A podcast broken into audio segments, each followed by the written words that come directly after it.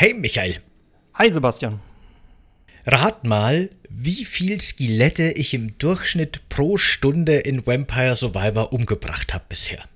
Nur Skelette, keine anderen Gegner. Ich bin beeindruckt. Gibt es tatsächlich ein Tool, das das auswertet oder hast du nachgezählt? Aber ich sage jetzt äh, pro Stunde oder pro Minute? Pro, pro, Stunde. Boah, also du wirst bestimmt einen Skeletttötungsfaktor äh, in der Stunde haben von, was weiß ich, 10.000. Nee, das ist, das ist doch viel zu hoch geraten. Äh, aber es sind immerhin doch 1200 Skelette pro Stunde, die ich in Vampire Survivor bisher erschlagen habe. Im Schnitt. Äh, alle Achtung, ist gute Leistung.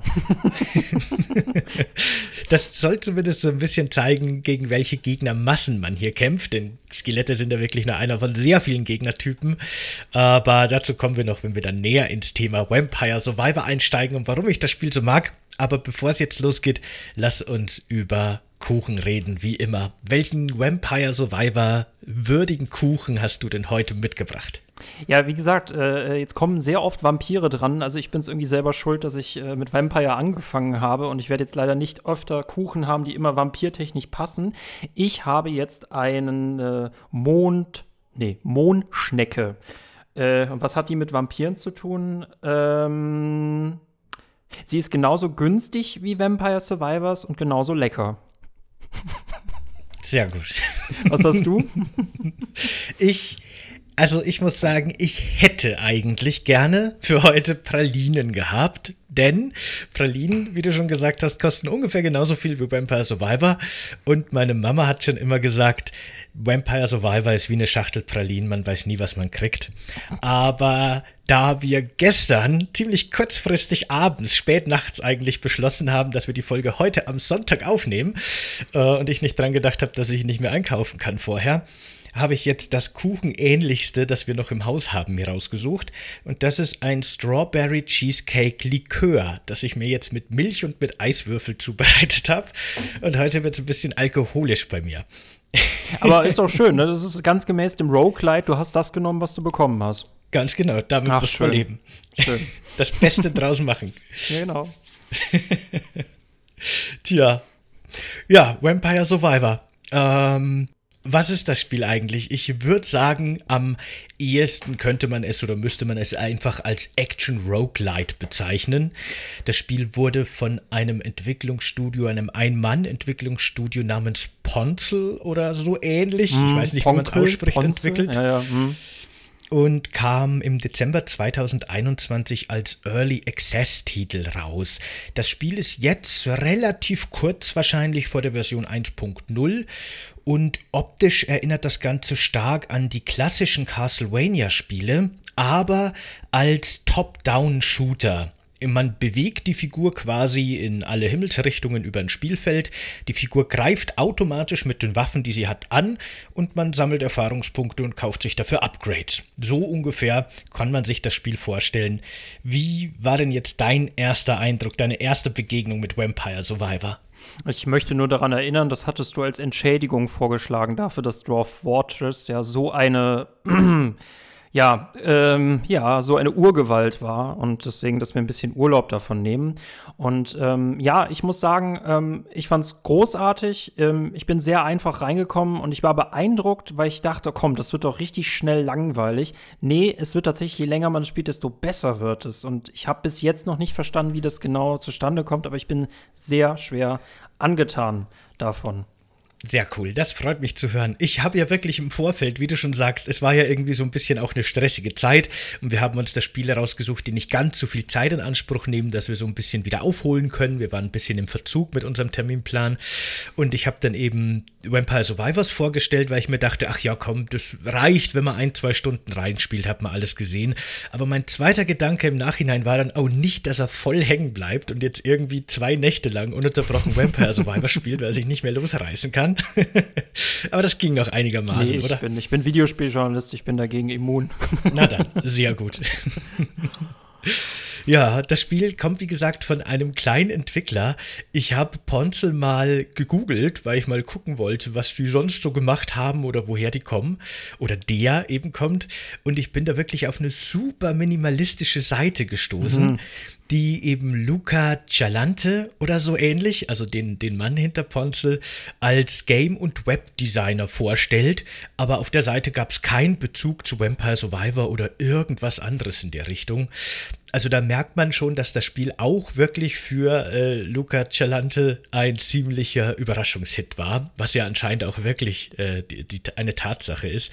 Das Spiel war ja ursprünglich einfach nur im Grunde ein kleiner Klon von einem Mobile Game namens Magic Survival, das im Grunde genauso funktioniert, nur noch ein bisschen minimalistischere Grafik hat, äh, dass es aber eben nur auf Mobile gibt und äh, der hat sich jetzt eben gedacht, der Mann hinter Ponzel, der bringt das jetzt so als kleine Fingerübung halt mal auf dem PC auf Steam.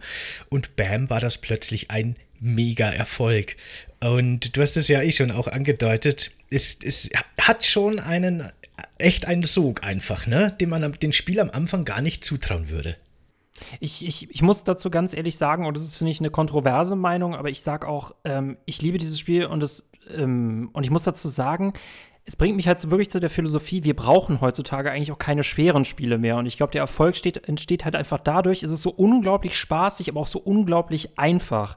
Und äh, da wir ja quasi als GamerInnen gewissermaßen auch Videospielnomaden sind und von einem Spiel zum anderen äh, äh, wandern müssen, bin ich immer sehr, sehr dankbar für Spiele, in die man einfach reinkommt, um einfach Spaß zu haben. Weil wir kennen das ja auch von anderen Spielen. Ein RPG braucht extrem viel Einarbeitungszeit. Du kennst das bei Strategiespielen, dass du so ein Tutorial hast, das dich ja wirklich durch das Spiel führt. Und da wird mir immer schon ein bisschen schlecht, weil ich mir denke, es ist schon so schwer, dass ich jemanden brauche, der mir hilft, überhaupt reinzukommen. Und deswegen, ich bin dafür, wir brauchen keine schweren Spiele mehr, wir brauchen mehr Spiele wie Vampire Survivors. Das finde ich auf jeden Fall einen interessanten Punkt. Das ist eine These oder so ein Gedanke von mir. Den wollte ich eigentlich erst viel später im Podcast anbringen, aber der passt gerade so schön, dass Bam. ich das jetzt schon mal vorziehen will. Weil was ich, ich bin, ich habe, ich mag das Spiel wirklich sehr gerne. Ich habe das jetzt schon 60 Stunden gespielt. Ich bin da total tief drin versunken. Wir klären auch gleich nochmal die einzelnen Spielmechaniken und warum es so gut funktioniert für mich und für dich ja anscheinend auch. Aber ich schwank so ein bisschen zwischen den beiden Beobachtungen, dass es entweder wirklich, wie du es schon angedeutet hast, so die geniale, destillierte Essenz eines Rollenspiels ist, die wirklich einfach nur auf diese Belohnungssysteme, auf das, was Spaß macht an einem Rollenspiel runtergedampft ist und das eben ganz prominent zum Kern macht. Und ob das Spiel eben wirklich ein einfach genial ist oder aber ob es eigentlich eher doch so eine degenerierte Version von einem Videospiel ist, das im Grunde eben nur diese ganz billigen Suchtmechaniken, diese ganz billigen Progressionsmechaniken immer wieder ganz schnell aneinander reiht, damit einem nicht langweilig werden kann, obwohl das Spiel eigentlich im Kern überhaupt keinen Inhalt bietet. Da schwanke ich tatsächlich so ein bisschen dazwischen. Boah, mega interessant, aber ich würde sagen, ich würde immer noch unterscheiden, äh, das eine ist, es ist sehr, es ist, man ist, es ist ja sehr einfach reinzukommen rauskommen. Da gibt es auch Dutzende von diesen Indie-Überraschungen, die halt äh, genauso waren wie beispielsweise Valheim, ganz andere Spiele, aber man kommt einfach rein.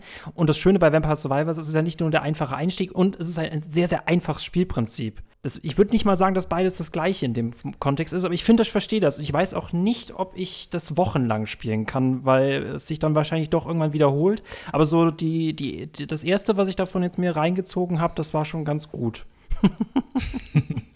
ja, genau. Du hast ja eben auch schon gesagt, es ist eben wirklich super simpel, aber gleichzeitig super motivierend. Also, das ganze Spiel ist eben wirklich ein Roguelite. So ein Run dauert maximal 30 Minuten. Hast du das in deiner Zeit eigentlich mal geschafft, so einen Run Nein. zu beenden? Nee. Nein, war aber auch nicht schlimm. Nee, nee, gar nicht. Das dauert ja auch ein bisschen in der Regel, bis man das mal schafft, weil man verdient in den einzelnen Runs quasi zwei verschiedene Währungen. Das sind einmal Kristalle, die sich direkt in Erfahrungspunkte umsetzen. Für die kann man dann während so eines Runs neue Waffen oder Upgrades für diese Waffen kaufen und so seinen Helden oder seine Heldin immer weiter verbessern und verbessern, was auch notwendig ist, weil über die 30 Minuten hinweg kommen immer mehr und immer stärkere Gegner. So ganz simple 2D-Sprites, die einfach aus allen Richtungen auf den Gegner eintrudeln oder auf die Figur eintrudeln, besser gesagt. Und man braucht eben dann wirklich immer stärkere absolut durchdrehende Waffen gegen Ende, um das abzuwehren. Und zum anderen kriegt man aber auch Goldmünzen. Und das ist quasi eine permanente Währung, so eine Meta-Währung, die sich über die verschiedenen Runs hinweg, äh, ja, Bonis quasi äh, man sich damit kaufen kann und äh, oder auch neue Charaktere freischalten kann. Und durch diese Goldwährung wird man auch in den Stats permanent immer so ein bisschen besser. Wenn man genug Gold gesammelt hat, startet man halt einen neuen Run schon mit einem kleinen Vorteil im Vergleich zum vorherigen Run. Und so gibt es quasi nicht nur die Progression in den einzelnen Spielen, sondern auch zwischen den Spielen. Und das geht eben ganz gut Hand in Hand und das macht es eben zu einem ziemlich interessanten und gut funktionierenden Roguelite. Und das sind im Grunde auch schon ziemlich alle Mechaniken, die es in dem Spiel eigentlich gibt, kann man sagen. Ähm, ja, und das finde ich halt beeindruckend, weil ich denke mir die ganze Zeit, es ist einfach eigentlich zu klein, um so viel Spaß zu machen. Aber ähm, dafür, das finde ich faszinierend. Man muss in diesem Spiel ja eigentlich gar nicht schießen. Das Einzige, was du machst, ist ja dich bewegen zwischen den äh, Monstergruppen umher. Dann kommt für mich aber genau der taktische Punkt, wie bewege ich mich, dass ich diese Masse kontrollieren kann. Und dann, ich muss ja halt mal Erfahrungspunkte einsammeln, die die Gegner hinterlassen. Und dann wird mir halt immer angeboten, wofür setze ich das ein. Und da wird es dann für mich auch des Weiteren strategisch, weil es sein kann, sollte ich jetzt mehr Schaden machen oder sollte ich mehr Schild haben, weil ich weiß nicht, was als nächstes halt auf mich zukommt. Und äh, die Situation kommt halt immer wieder und sie ist nie ganz gleich. Und ich, ja, ich bin beeindruckt, dass es halt wirklich so einfach und trotzdem so cool ist.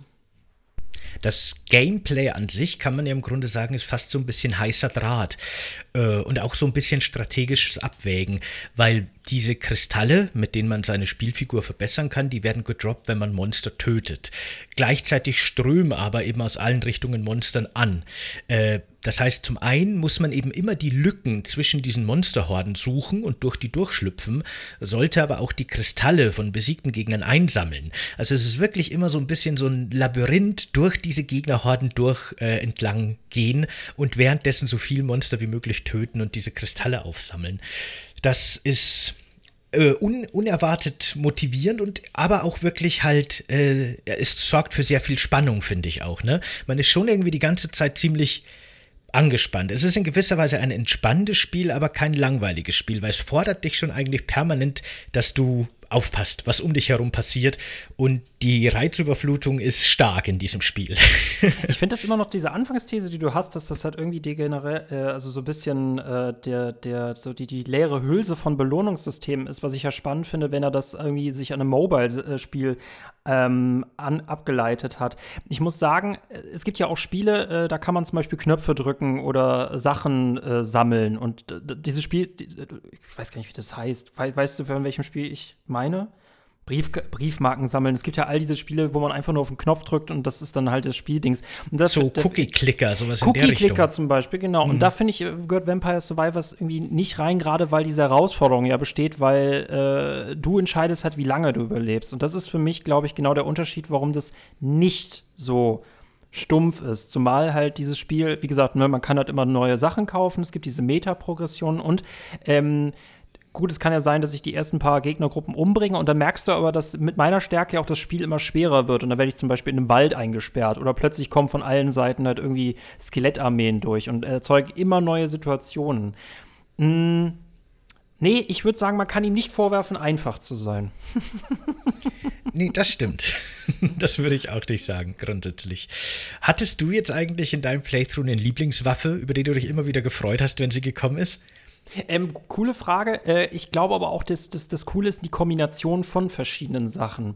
Und ich, äh, weil alleine würde ich mich, ähm, ich fand es immer cool, immer dieses, dieses immer größer werdende Chaos, ne? dieses immer größer werdende Gewitter an Schaden zu werden. Und die coolsten Sachen dabei waren ja wahrscheinlich, äh, sind diese Feuerbälle, die immer wieder gedroppt werden. Was ich richtig cool fand, war dieser Schild, der Gegner verlangsamt. Denn das ist ja gerade, ich möchte gerade vor allem diese Fähigkeiten haben, die mir später wirklich ganz viel bringen, wenn ich halt eingekreist werde. Ähm, nee, Feuerbälle, ich verlangsame Gegner und ich friere Gegner ein. Also gerade diese Kombination ist echt cool. Diese Kombination macht es eben auch wirklich aus. Das ist eben wirklich auch so eine strategische Komponente, die das Spiel hat, die mir eben auch sehr gut gefällt.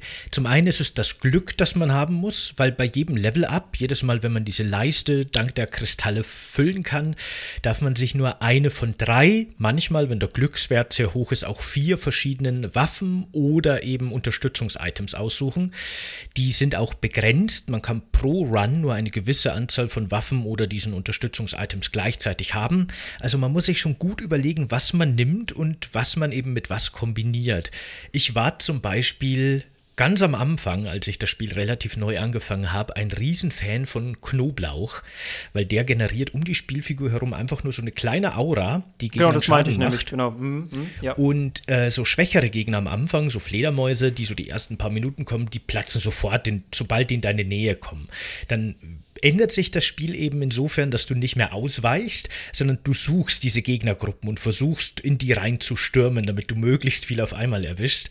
Und das ist zwar echt cool und lustig, aber dieser Knoblauch wird hinten raus eben sehr, sehr nutzlos, auch wenn man ihn upgradet, auch wenn man sich darauf konzentriert.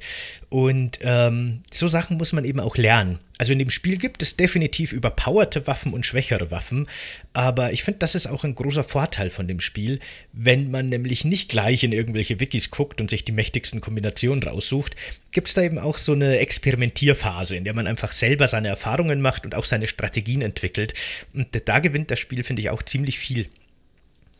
Ähm, äh, ich bin, wie gesagt, immer noch sehr, sehr überrascht, weil ich muss sagen, ähm, das meine ich ja mit einer Videospiele, wir brauchen eigentlich keine schweren Spiele mehr. Oder anders gesagt, wie machst du eigentlich heutzutage ein Spiel länger? Weil äh, Ubisoft würde sagen, mach eine riesen Open World und dann hast du halt 400 Quadratkilometer Langeweile. Und ich glaube, du kannst halt nur zwei Aspekte ähm, verbessern oder beziehungsweise darauf kannst du auf Langzeitspaß gehen. Schwierigkeit oder halt Story, ne? was du halt bei Bethesda-Spielen hast, dass du wirklich auch in der Welt immer neue Geschichten kennenlernst. Und beispielsweise in Ubisoft, die sind weder schwer, noch hast du irgendwie äh, viele interessante Geschichten dort drin zu finden. Das ist echt super interessant, finde ich auch, weil ich habe ja schon gesagt, ich habe jetzt schon 60 Stunden in das Spiel gesteckt. Es kommen immer noch neue Updates, die mich immer wieder dazu verlocken, noch mehr Zeit reinzustecken. Und das Spiel kostet eben auf Steam zum Vollpreis 2,39 das ist halt einfach ein unglaubliches Preis-Leistungs-Verhältnis und das Spiel schafft es eben mit so wenig Elementen. Es ist ja so ein kleines und so simples Spiel. Es gibt fünf verschiedene Maps, die alle sehr minimalistisch sind. Dann noch ein paar Challenge-Maps, aber gut, es gibt schon eine gute Handvoll verschiedener Gegner, also relativ viel verschiedene Gegner, aber das sind ganz simple 2D-Sprites, die zwei Animationsstufen haben, sonst nix, die einfach so über das Spielfeld wanken im Grunde. Das ist super minimalistisch, super einfach. Das ist so ein einfaches Prinzip, so ein schnell gemachtes, einfaches Spiel, das es aber eben aufgrund von diesen echt guten Designentscheidungen äh, schafft, so super viel Spielzeit zu generieren, die andere Open-World-Spiele sich eben wünschen würden. Und das eben wirklich nicht aufgrund von repetitiven Missionen und hier noch ein Lager und hier willst du da nicht noch die Raider-Bande töten, sondern einfach aus reinem Spielspaß heraus. Man will das Spiel immer wieder starten und immer wieder gucken, was es Neues an Kombinationen gibt. Und das ist wirklich sehr faszinierend, dass das Spiel das mit so einfachen Mitteln schafft. Und das ist eben meine erste These von dieser genialen Essenz eines Rollenspiels. Es sind diese strategischen Überlegungen, wie man sein Charakter entwickelt, wie man ihn skillt, welche Fähigkeiten man ihm gibt, aber halt im Sekundentakt, im 30-Sekundentakt oder sowas. Ähm, ich, ich, zwei Punkte dazu. Ich finde es sowieso schön, dass dieses Spiel auf so einen minimalistischen Spielstil setzt. Normalerweise würde man bei Indie-EntwicklerInnen sagen, äh, ja, die haben einfach kein Geld und die Grafik ist hässlich. Es gibt halt diese äh, Gruppierungen bei GamerInnen, die wollen halt immer nur mega geile Grafik. Ich muss persönlich sagen, es gibt natürlich auch mega hässliche Grafik, aber gerade diese minimalistische ähm, Retro-Grafik, das, äh, das erzeugt in mir ein Gefühl von Nostalgie, ohne dass ich das Spiel früher in meiner Kindheit gespielt habe. Aber das hat gleich dieses, dass ich mich wie ein kleines Kind fühle, wenn ich das spiele, als ob ich es halt früher gespielt hätte. Und das hat nochmal so einen positiven ähm, Nebeneffekt. Das habe ich zum Beispiel auch bei Spielen wie zum Beispiel, äh, was auch sehr ähnlich in diese Schneise zahlen würde, wäre Russian Subway Dogs. Ähm, man spielt Hunde an einer äh, U-Bahn-Station und muss einfach nur Futter sammeln mit immer neuen ähm, Szenarien. Gleich äh, ähnliches Prinzip, aber auch sehr, sehr unterhaltsam. Äh, Hotline Miami, gerade da, der, der Grafikstil ist nicht minimalistisch, sondern der macht gerade so viel von dieser Atmosphäre aus. Und das, das einzige Spiel, was mir einfällt, was so ein bisschen ist wie Vampire Survivors, ist Enter the Gungeon. Was mich an diesem Spiel aber dann im Vergleich zu Vampire Survivors nervt, ist, dass Enter the Gungeon so viel Leerlauf hat, dass man halt von diesen Räumen zu Räumen laufen muss. Und bei Vampire Survivors werden die Räume ja durch die Gegner kreiert. Also, mh, hm, ich bin, äh, ich bin sehr angetan, was hier alles zusammenkommt. Dann äh, nur eine Frage, dann spiele ich den Ball sofort an dich zurück mit einer Frage. Kennst du 20 Minutes Till Dawn? Ja, das kommt mir bekannt vor, aber gerade habe ich keine Bilder im Kopf zu dem genau. Titel. 8. Juni 2022 erschienen und es sieht fast genauso aus wie ähm, Vampire Survivors. Auch exakt das gleiche Spielprinzip, aber da muss ich persönlich sagen, ich weiß nicht, ob du es, wie gesagt, du hast es gerade nicht vor Augen, aber exakt gleiches Spielprinzip und da sieht man, der Stil spricht mich überhaupt nicht an. Das ist nur so rot-weiß und ich mag meinen Pixel-Stil in Vampire Survivors. Ja, wie ich anfangs schon gesagt habe, das erinnert sehr stark an die alten Castlevania-Spiele. Der erste Charakter, den man standardmäßig freigeschaltet hat, äh, 24 gibt es übrigens aktuell, die man mhm. freischalten kann nach und nach und ein paar geheime noch. Äh, sieht auch wirklich fast genauso aus wie der Hauptcharakter aus dem Super Nintendo Castlevania und seine Standardwaffe ist auch eine Peitsche und dann gibt es eben andere Waffen, die man upgraden kann, wie zum Beispiel ein Kreuz, das dann in so einem, in so einem Bogen fliegt, also das zu einem zurückkommt. Und eine Axt, die in einem hohen Bogen vom Charakter wegfliegt. Also auch die Waffen funktionieren wie in den alten Castlevania-Spielen, nur eben übertragen auf diese Top-Down-Perspektive. Aber auch da ist die Funktionsweise gleich. Äh, Weihwasser, das so kleine brennende Flecken hinterlässt und so weiter. Also sehr viel Castlevania steckt in diesem Spiel. Auch spätere freispielbare Charaktere Charaktere sehen dann eben wie Dracula aus Castlevania aus oder wie andere Charaktere aus den DS- und 3DS-Teilen dann später. Da, das war optisch zumindest ein sehr starker Einfluss. Spielerisch gar nicht, man darf das wirklich nicht sich als Metroidvania vorstellen. Es ist eine große, wirklich riesige, viereckige Karte. Da gibt es verschiedene Sachen zu entdecken, auch teilweise Sachen freizuschalten, wenn man diese Karten erkundet. Aber man geht halt einfach nach Norden, Süden, Osten, Westen und von überall kommen Gegner. Mehr, mehr ist da nicht. Aber optisch eben wirklich sehr stark Castlevania und das ist natürlich sehr nostalgisch, das auf jeden Fall, das stimmt. Äh, wusstest du eigentlich, dass man Waffen auch kombinieren kann, wenn man die richtigen Kombinationen findet. Dann passiert nämlich etwas, dann äh, durchlaufen diese Waffen eine Evolution und werden zu neuen, noch stärkeren Waffen. Ist dir das mal nee, passiert? Okay, nee, nee, das ist mir nicht passiert, aber ich, ich war schon sehr angetan von diesen ähm, droppenden Fähigkeiten, dass die Zeit halt eingefroren wird oder dass alle äh, Erfahrungspunkte angesammelt werden. Also ich habe bei wirklich bei jedem Run, den ich jetzt hatte, immer wieder was Neues entdeckt und das wusste ich zum Beispiel nicht. Das ist nämlich eben sehr cool, weil man kann da eben auch am Anfang sehr viel rumexperimentieren, wenn man eine Waffe aufs Maximum gelevelt hat und man hat zufällig das richtige Support-Item für diese Waffe im Inventar, dann wird die Waffe zu etwas Neuem, zu etwas Besseren. Und das schaltet man dann auch in seinem Codex frei. In Zukunft, nachdem man das einmal entdeckt hat, kann man das immer wieder nachsehen und das Spiel zeigt es einem jetzt auch an, durch einen Patch aber erst im Spiel äh, vor, seit kurzer Zeit. Und das ist eben auch nochmal eine Ebene, die mich echt motiviert hat, rauszufinden, zu was können all diese Waffen noch werden und was machen sie dann. Also da würde ich wirklich empfehlen, spoilt euch da am besten nicht in irgendeinem Wiki mhm. oder so, solange es geht, sondern da ist selber rumexperimentieren schon echt ein großer Spaß für mich gewesen. Vor allem, weil die Waffen Waffen dann teilweise echt richtig irre werden. Und gerade die Waffen, die am Anfang eben so schwach wirken, werden dann teilweise in ihrer Evolution total verrückt. Also ein Beispiel, aber mehr will ich gar nicht nennen jetzt, ist, vielleicht machen wir doch einen Spoiler-Part zu dem Spiel. Nein, habe ich nicht wirklich vor. Aber eine Evolution ist zum Beispiel, wenn man die Peitsche, die eben der Startcharakter von Anfang an hat, mit dem richtigen Support-Item kombiniert, dann wird eine Blutpeitsche draus. Dann hat die mehr Reichweite, es kommen viel mehr Peitschenschläge, also je nachdem, aber es kommen mehr Peitschenschläge und man heilt sich mit jedem Schlag zusätzlich. Und diese Effekte können bei anderen Waffen dann ziemlich irre werden, dass teilweise wirklich der halbe Bildschirm alle 10 Sekunden explodiert und alles tot ist und sowas. Das ist schon sehr cool und lädt eben auch wirklich nochmal sehr stark zum Experimentieren ein.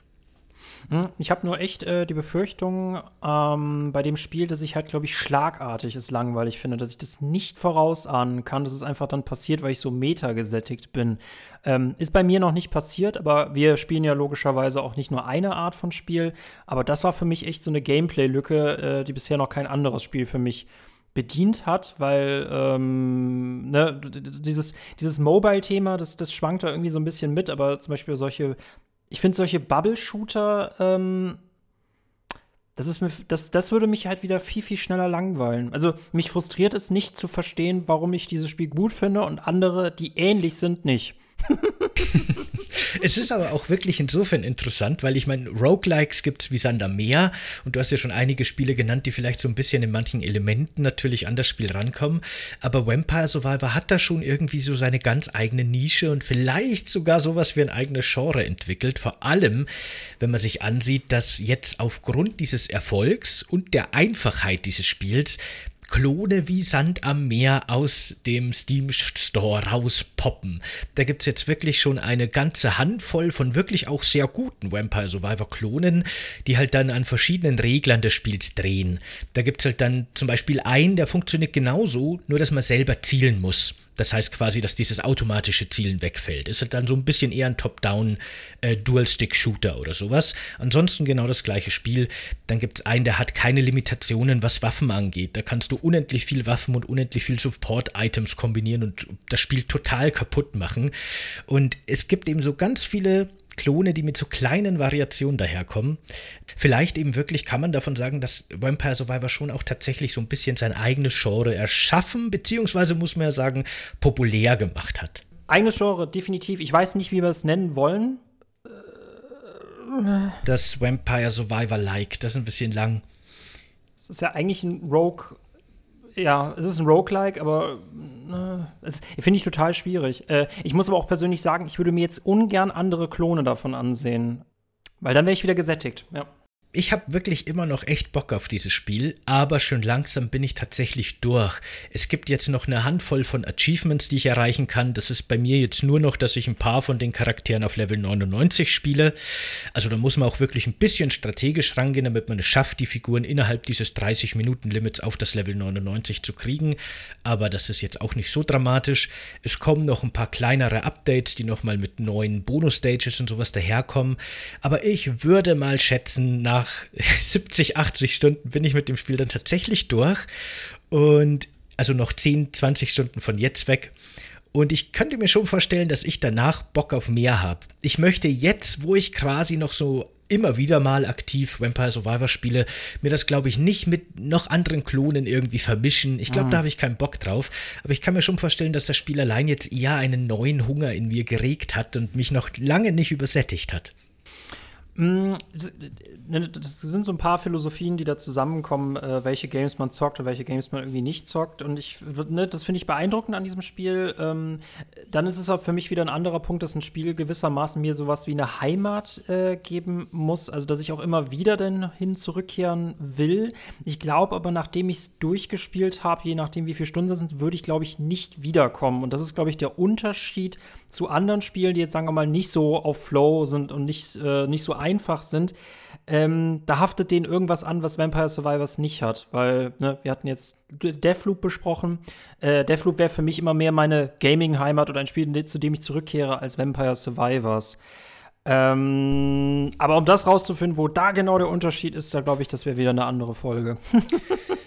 Vielleicht du verstehst ja, ungefähr, was ich meine, ne? Ja, vielleicht ist für dich halt Vampire Survivor tatsächlich eher so ein bisschen diese, diese reduzierte, runtergebrochene Motivationsmechanik, die im Grunde einfach nur dein Reptilienhirn stimuliert, die aber für dich keinen großartigen Mehrwert auf lange Sicht dann irgendwie bietet. Selber Reptilienhirn. nee, ähm, ich, ich weiß es nicht. Ähm, dafür müsste es, glaube ich, noch so einen krasseren Soundtrack haben oder irgendwie eine Geschichte oder irgendwie. Hm, Weiß ich nicht. Also, ne, ich möchte es überhaupt nicht runterreden, ne? Ähm, wer weiß, wer weiß. Hotline Miami be beispielsweise buddel ich auch immer mal wieder aus. Da muss ich aber auch sagen, äh, das hat wiederum sowas total mh, hm, wie, ne, eigenständiges, gerade vom Soundtrack her, gerade vom Look her.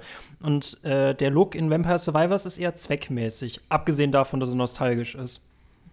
Ja, und auch der Soundtrack, wie du erwähnt hast, ist ja in Vampire Survivors eher nervig oder vielleicht im besten Fall zweckmäßig, aber auf keinen Fall was, das man im Gegensatz zum Hotline Miami Soundtrack sich freiwillig dann noch in seiner Freizeit anhören würde. Da, ne, dann sind wir ja schon, das ist jetzt echt Kritik auf dem obersten äh, Niveau, ne, aber sonst wäre das, glaube ich, reine Werbung hier gewesen, wenn wir nichts eigen, wenn wir keine einzige Kritik gebracht hätten. Ja. nee, nee, aber das stimmt ja auf jeden Fall. Der Grafikstil ist wirklich sehr minimalistisch und man könnte auch sagen hässlich. Also auch die einzelnen Stages sind ja wirklich einfach nur grüne Flächen mit 2D-Büschen, die rumstehen. Das war es dann eigentlich. Man kann teilweise nicht mal wirklich erkennen, was man da eigentlich genau sehen soll.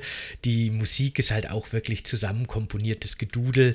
Also das ist halt, es fühlt sich schon oder es sieht so aus und hört sich so an wie ein Spiel, das wirklich nur 2,40 Euro kosten sollte.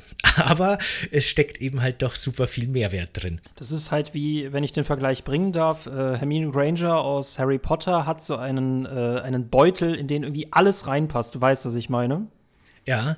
So ein genau, bisschen wie Mary ist, Poppins.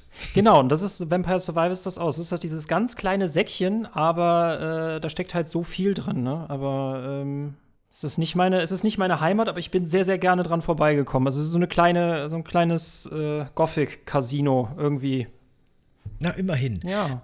Immerhin, das ist ja schon mal ganz nett. Also ich finde es auf jeden Fall cool, dass es dir grundsätzlich gefallen hat. Da war ich wirklich gespannt drauf, weil was ich so mitbekommen habe von dir, von deinen Spielgewohnheiten, bist du jetzt auch nicht so der Roguelite-Spieler eigentlich. Oder zumindest nicht so der große Fan. Und ähm, ja, genau. Ich konnte auch nicht einschätzen, wie du mit dieser Perspektive und mit dieser sehr, sehr einfachen, sehr seltsamen Spielprinzip überhaupt umgehen kannst, wie du, was du damit anfangen kannst, ob du da was rausziehen kannst. Aber das hat ja zumindest auf manchen Ebenen doch sehr gut für dich funktioniert. Da bin ich gespannt, weil ich habe, entschuldige, noch einen Satz, äh, mhm. da bin ich gespannt, weil ich habe in Zukunft ja auch schon noch ein paar andere Roguelites, die mir sehr gut gefallen, auf meiner Liste. Mal schauen, ob es dir da auch so geht dann. Ich muss sagen, äh, das ist auch eine, eine, gute Frage noch. Äh, was ist mit Roguelites eigentlich? Ähm, Deathloop ist kein Roguelike oder ist es, ist es nein, es ist kein Roguelike. Es ist zumindest kein gutes. Autsch, aber äh, äh, Hades zum Beispiel macht mir Spaß, aber da setzt die Frustration irgendwie zu schnell ein, äh, weil die Sachen sich irgendwie zu schnell wiederholen. Und bei Vampire Survivors ist es einfach, mich noch einen neuen Run zu machen, bestraft mich nicht wirklich. Bei Hades fühle ich mich bestraft.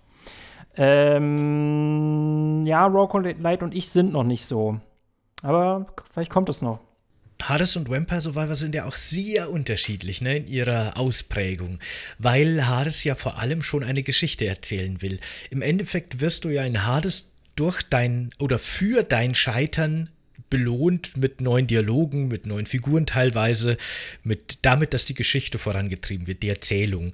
Und die Entwickler von Hades haben es ja sehr gut geschafft, hier die Narrative in dieses, dieses Roguelike-Gameplay einzuflechten. Das funktioniert ja wirklich sehr gut.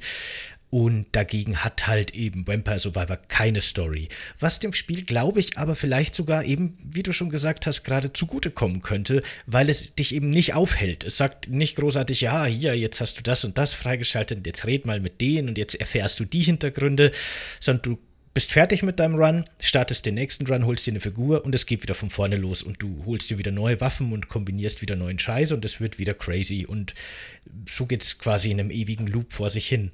Das bremst einem da nicht so, das geht fließend dahin. Das ist halt für diese Art von Spiel oder für die Art von Spiel, die Vampire Survivor ja offensichtlich sein will, glaube ich auch die bessere Entscheidung, komplett auf Story zu verzichten, weil sie wäre, würde ich jetzt mal behaupten, in dem Spiel auch eher viel am Platz. Definitiv. Ich glaube, was mich bei Hades stört, ist halt, oder bei Roguelites wie Hades, unabhängig davon, dass das ein super Entwickler dahinter steckt und dass es ein großartiges Spiel ist, dessen ich noch würdig werden muss. Aber äh, was mich daran nervt, sind so diese ersten 20 Prozent, dass man sich am Anfang mit gar nichts durchschnetzeln muss. Natürlich trotzdem stirbt, aber trotzdem diesen 20 Prozent am Anfang drin stecken bleibt, bevor es halt wirklich cool wird. Und das wird bei Vampire Survivors halt auch übersprungen. Ich darf auch in kürzester Zeit mal eine coole Waffe haben. Und bei Hades habe ich mir das Gefühl gehabt, dass ich an diesem Tor vorbeikomme und das Tor sagt, nein, nein, nein, dafür bist du noch nicht bereit. Coole Waffen gibt's später. Hm. Also, ne, ich sehe diesen Berg und denke mir, oh Gott, das wird jetzt ewig brauchen. ich habe auch so ein Gefühl, ich habe ja schon gesagt im letzten Podcast und auch gerade eben, und ich meine es ja auch gar nicht böse, aber ich finde halt, äh, Deathloop ist halt wirklich als Roguelike halt nicht sehr gut. Aber das will es ja auch gar nicht sein, sagen hm. die Entwickler und Entwicklerinnen. Das heißt, er ähm, weiß bis heute nicht, was das ist, aber. Nee. genau. und ich würde auch bei Hades sagen, dass es eigentlich kein sehr gutes Roguelike ist, wenn es rein um die Roguelike-Mechaniken geht. Da gibt Ach. es zwar sehr viel, was ich auch sehr mag. Aber ich finde, ein gutes Roguelike braucht zumindest die Möglichkeit für krasse Eskalationsspiralen und ein gutes Roguelike muss auch manchmal, aber wirklich nur manchmal, wenn alle Planeten in einer Linie stehen und das Schlumpfdorf sichtbar wird, muss es möglich sein, dass man einfach das Spiel kaputt macht, weil man so lächerlich mächtig wird, dass einfach nichts mehr passieren kann. Das funktioniert von Binding of Isaac eben bis Vampire Survivor gut. Und sowas funktioniert bei Hades zum Beispiel eben gar nicht, weil Hades, Hades schon sehr stark skilled-based sein will. Und da kann man schon auch sehr mächtige Fähigkeiten von den Göttern kriegen, aber es gibt nicht diesen Zustand, dass man sagt, okay, jetzt, äh, ich spiele zwar erst seit 10 Minuten, aber mein Charakter ist jetzt einfach so krass, ich laufe jetzt einfach durch und habe schon gewonnen. Und das äh, bieten, finde ich zumindest, gute Roguelikes, einfach aufgrund von ihrer Freiheit an verschiedenen Kombinationsmöglichkeiten und dem Zufall dieser Kombinationsmöglichkeiten eben schon. Ich hatte zum Beispiel wirklich vor kurzem erst bei Vampire Survivor ein Charakter und ich weiß ehrlich gesagt nicht genau, welche Mechaniken da ineinander gegriffen haben, was dazu geführt hat. Ich, ich habe es nicht durchschauen können, aber der war faktisch unsterblich. Ich habe es dann auch getestet, weil ich es gar nicht glauben könnte und bin gezielt in Bossgegner reingelaufen und die konnten ihm nichts tun. Und nach 30 Minuten, also nachdem die Zeit abgelaufen ist oder beziehungsweise 30 Minuten erreicht hat, erscheint ja eigentlich der Tod auf der Spielkarte und der berührt dich einfach und du bist tot. Und so endet der Run. Das ist Sinn der Sache, so soll es sein aber auch der Tod konnte mich nicht mehr besiegen. ich stand dann da also und der Tod ist um mich rumgeflogen und ich habe den Tod einfach äh, immer weiter gehauen und es waren so zwei Unsterbliche, die sich gegenseitig halt bis in alle Unendlichkeit äh, geschlagen haben.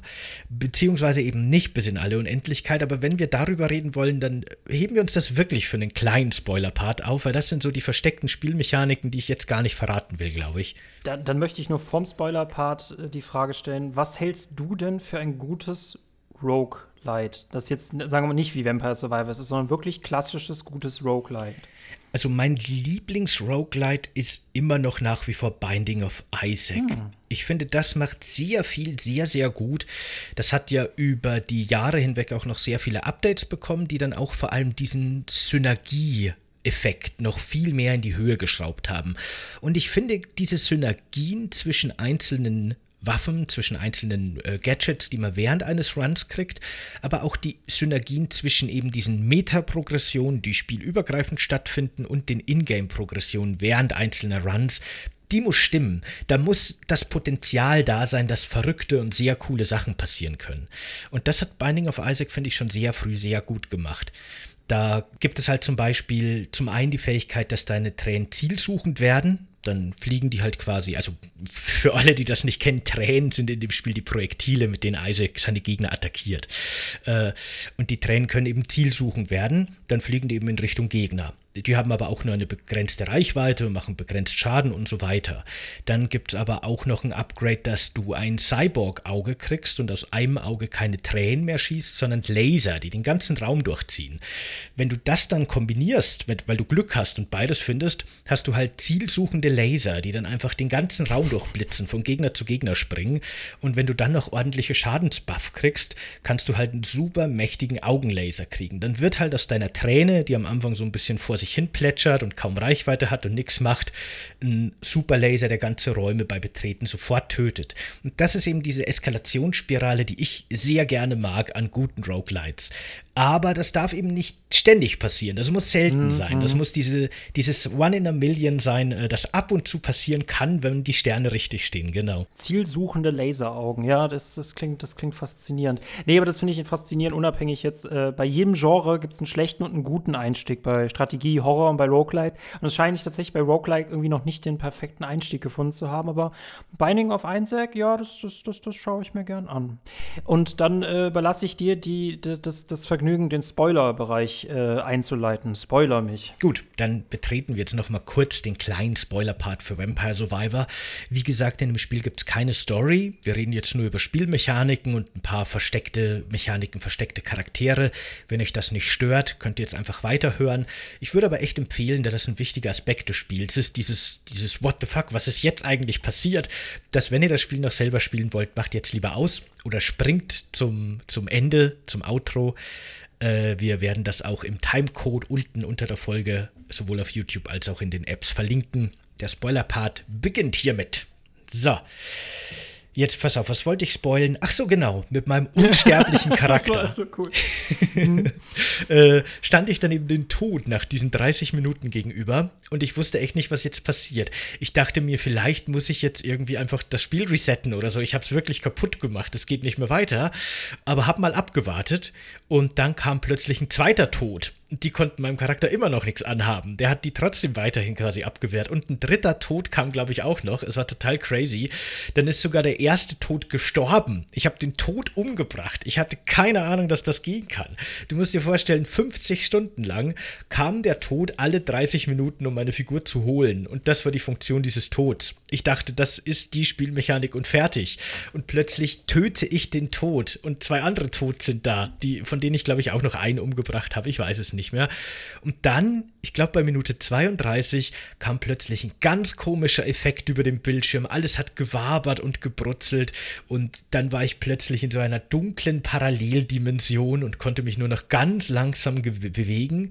Der, der letzte Tod, der noch da war, ist verschwunden und von der Seite kam so ein super Übertod, der ganz langsam auf mich zugegangen ist und als der meine Figur berührt hat, wurde der Bildschirm einfach schwarz und dann habe ich quasi neuen Rekord aufgestellt, 32 Minuten durchgehalten, voll super, bla bla, neue Achievements. Und dann hatte ich tatsächlich den Tod als Geheimcharakter freigeschaltet. Und da gibt es wirklich einige solcher solcher versteckten Mechaniken und Ideen in diesem Spiel, die man teilweise auch wirklich erst, wie bei mir jetzt, noch 50, 60 Stunden entdeckt.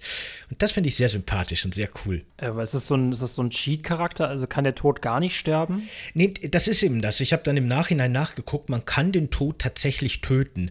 Das ist eine gewollte Mechanik im Spiel. Es gibt sogar so Guides, die einem zeigen, wie man das auch schon relativ früh machen kann. Mit der richtigen Waffenkombination und der richtigen Map kann man den Tod da irgendwo einklemmen und dann äh, kann man den äh, eben versuchen zu töten. Wenn man Glück hat, schafft man es dann ich hatte einfach nur unverschämt viel Glück, dass ich eben die richtige Kombination an Items hatte. Und wie gesagt, ich kann nicht genau rekonstruieren, was ich da genau hatte, aber die Figur konnte sich schneller heilen, als der Tod mich töten konnte.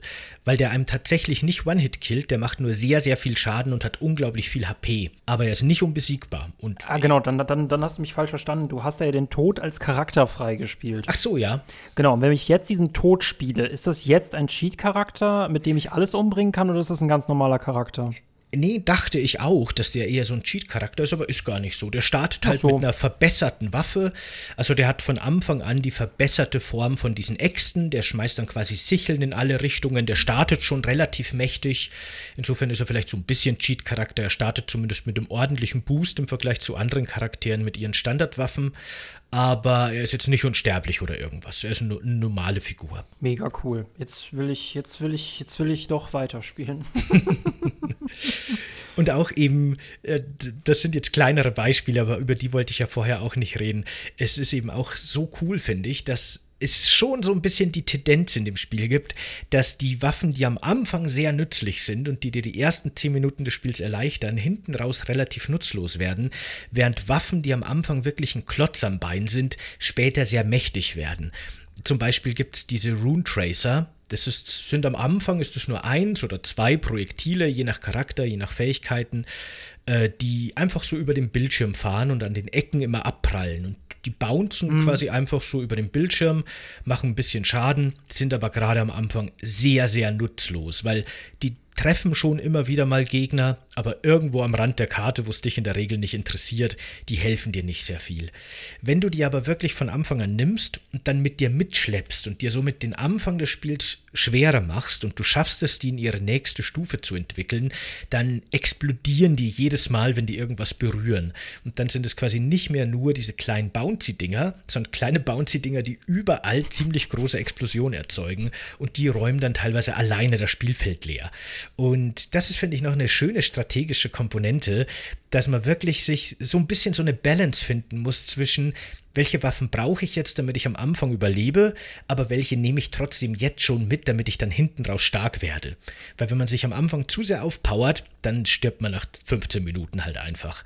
Und das ist auch nochmal eine ziemlich coole kleine Balancing-Entscheidung in dem Spiel. Aber davon ausgehend äh, zu deiner anfänglichen Frage zurück, äh, findest du, dass das Spiel jetzt in gewisser Weise faul ist oder ähm, hat es diesen Hype auch definitiv verdient, auch wenn es so simpel ist? Also egal, ob es jetzt wirklich die geniale Essenz eines Rollenspiels ist oder die primitive Reptilienhirnbefriedigung eines Rollenspiels. In beiden Fällen hat es den Erfolg verdient, weil es funktioniert und es macht seinen Job sehr gut und es motiviert und macht Spaß. Ich weiß nur nicht, ob ich sagen soll, jawohl, das, das ist genau das, was ein Rollenspiel braucht. Das sollten sich alle Spiele ein Beispiel davon nehmen. Oder ob es eher sowas ist, ich weiß, dass du mich manipulierst, Spiel, aber es funktioniert halt. Passt schon. da, da bin ich noch unschlüssig. Aber funktionieren tut so oder so. Aber das, nehme ich auf jeden Fall leichter, also lieber beziehungsweise ne, jemand, der seinen Job richtig macht, als sagen wir mal jetzt ein Ubisoft Open World Spiel, das halt seinen Job nicht richtig macht. Egal wie groß es ist und an welcher Epoche es spielt, wenn es einfach diese gute Gameplay-DNA nicht hat. Genau, genau, das stimmt. Das hat Vampire Survivor eben auf jeden Fall und zwar auf so eine simple Weise, dass ich mir wirklich denke, was da stecken halt andere Publisher Millionen, hunderte Millionen in ihre Projekte und können nur davon träumen, so ein unterhaltsames Spiel zu sein wie Vampire Survivor. Das ist dann fast schon irgendwie lustig. Ja, gibt mir eine gute Herausforderung und erzählt eine gute Geschichte. Oder beides, aber das ist schon nicht, äh, nicht einfach. Also, na, Ubisoft. ja, Ubisoft ist schon schwierig. Ich spiele ja wirklich immer wieder, alle paar Jahre, also teilweise fünf, sechs Jahre dazwischen, oder naja, doch vier schon, äh, spiele ich mal wieder gern so ein Ubisoft-Spiel, also so ein Assassin's Creed oder sowas. Und die machen mir dann auch Spaß, aber ich bin quasi noch, während ich dieses Spiel spiele, übersättigt. Und oft mm, beende ich mm. die gar nicht mehr. Und dann brauche ich wieder meine drei, vier Jahre Pause von dieser Ubisoft-Formel. Ich, ich, ich bereue es irgendwie jedes Mal, weil ich habe Valhalla gespielt und dachte mir, es hat mich genau an der gleichen Stelle nicht mehr interessiert, weil einfach Open World und Story bei denen nicht zusammenpassen. Und lustigerweise Assassin's Creed Brotherhood ist mein Lieblingsspiel, aber tatsächlich da nur der Multiplayer, der auch so Ubisoft untypisch ist. Aber ich möchte das nächste Assassin's Creed Spiel nicht spielen, sofern sie ihre Formel nicht ändern. Bin sehr gespannt, bin sehr gespannt. Ich habe ja vor einiger Zeit mal mit Jochen Gebauer von ein Bio über Genshin Impact geredet und da war ja unsere Prognose, oder meine eher, aber ihr habt mir zugestimmt, dass äh, durchaus sein könnte, dass sich ähm, Assassin's Creed so ein bisschen von Genshin Impact abguckt, weil das nächste Assassin's Creed soll ja ein Free-to-Play-Service-Spiel mhm. werden mhm. und es soll ja irgendwie alles, was gut ist an der Reihe aufgreifen und ich könnte mir sehr gut vorstellen, dass da sehr viele Free-to-Play-Mechaniken, die eben gerade in Genshin Impact so super erfolgreich ja auch sind, das war ja letztes Jahr das umsatzstärkste Spiel weltweit, dass da schon bestimmt einige Publisher und auch Ubisoft ein Auge drauf haben werden. Da kann man sich ziemlich sicher sein, denke ich. Naja, gut. Es gibt gute und negative Gaming-Vorbilder, aber ich finde bei Assassin's Creed, sie sollen das Kind endlich beim Namen nennen, was es ist: Assassin's Creed. genau. Das wird's jetzt. Jetzt wird's wenigstens genau das wahrscheinlich. Ganz offen. Naja. Ähm, ich bin dir sehr, sehr dankbar für diese äh, Hausaufgabe, die du mir gegeben hast, sofern du jetzt gerade nicht noch irgendwas zu diesem Spiel hast. Nee, nee, nee, ich bin durch. Das du, du bist schon. durch, Mic Drop, okay. Genau. Genau, dann möchte ich mich revanchieren mit einem hoffentlich genauso guten Spiel für dich, nämlich ich empfehle dir als nächste Hausaufgabe Apes Exodus. Auch eines meiner äh, liebsten Kindheitsspiele und auch, auch, bis heute noch sehr, sehr toll. Sehr cool. Ähm, ich, ich, also Full Disclosure, es ist in der Regel so, nicht immer, glaube ich aber in der Regel von unserer Planung her so, dass wir die Spiele schon kennen und teilweise oder oft auch schon gespielt haben, bevor wir die ankündigen. Deswegen kann ich schon mal sagen, das wird nächstes Mal echt super spannend, glaube ich. Ich habe da einige sehr interessante Punkte, auf die freue ich mich schon mit dir drüber zu reden, über dieses Spiel. Du hättest jetzt auch überrascht tun können. Aber ja, nee, deswegen, ich hatte, ich hatte mich auch gefreut, darauf, das dir zu zeigen, gerade von der Lore her. Ja. Genau, sehr cool. Wo kann man diesen wunderbaren Podcast hören, diesen Sebastian? wunderbaren Podcast kann man auf YouTube hören, auf dem gleichnamigen YouTube-Kanal Coffee Cake and Games oder auch über den RSS-Feed. Den könnt ihr über jede mögliche Podcast-App, die es da draußen so gibt, einfach abonnieren, empfangen und dann die Folgen wöchentlich runterladen. In der Infobox bzw. dem RSS-Feed findet ihr alle möglichen Links zu meinem YouTube-Kanal, zu Michaels YouTube-Kanal, auch zum YouTube-Kanal von Coffee Cake and Games und dem RSS-Feed. Also alles, was ihr braucht, findet ihr auch unten in der Beschreibung über eine 5-Sterne-Bewertung, ein Like oder ein Kommentar oder beides, je nach Plattform, auf dem ihr diesen Podcast konsumiert, würden wir uns sehr freuen. Vielen Dank dafür. Vielen Dank fürs Zuhören. Einfach alles anklicken, Genau. macht ihr nichts falsch. alles. Genau. Am besten Alle Gegner töten in Vampire Survivors und bei uns alles anklicken. den Abo-Knopf zweimal klicken und erst den Daumen nach oben und dann den Daumen nach unten vorsichtshalber, dann passt alles. Dann musste alles stimmen. Oder so. Genau. Ihr schaltet, ihr schaltet eine Superfähigkeit frei, wenn ihr den Abo-Knopf dreimal drückt, aber das habe ich euch nicht verraten. Sehr schön. In diesem Sinne, vielen, vielen Dank. Bis zum nächsten Mal, Leute. Bis zum nächsten Mal. Ciao. Ciao.